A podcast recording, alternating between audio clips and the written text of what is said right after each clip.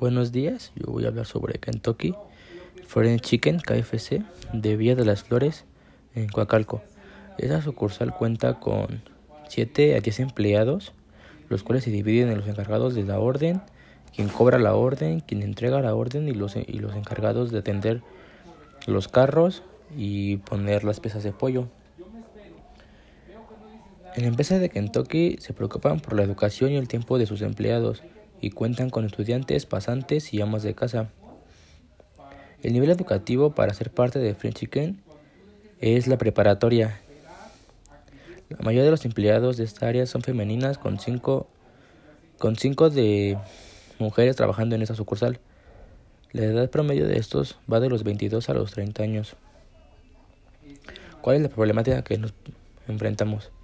Parte de la idea de la motivación laboral ya que después de hablar con algunos trabajadores de KFC se demuestra la inconformidad que se tiene con la forma de liderar del encargado, ya que a la hora de asignar las tareas no es justo y sobrecarga la mano a los nuevos o a los de menos confianza, y no tiene equidad.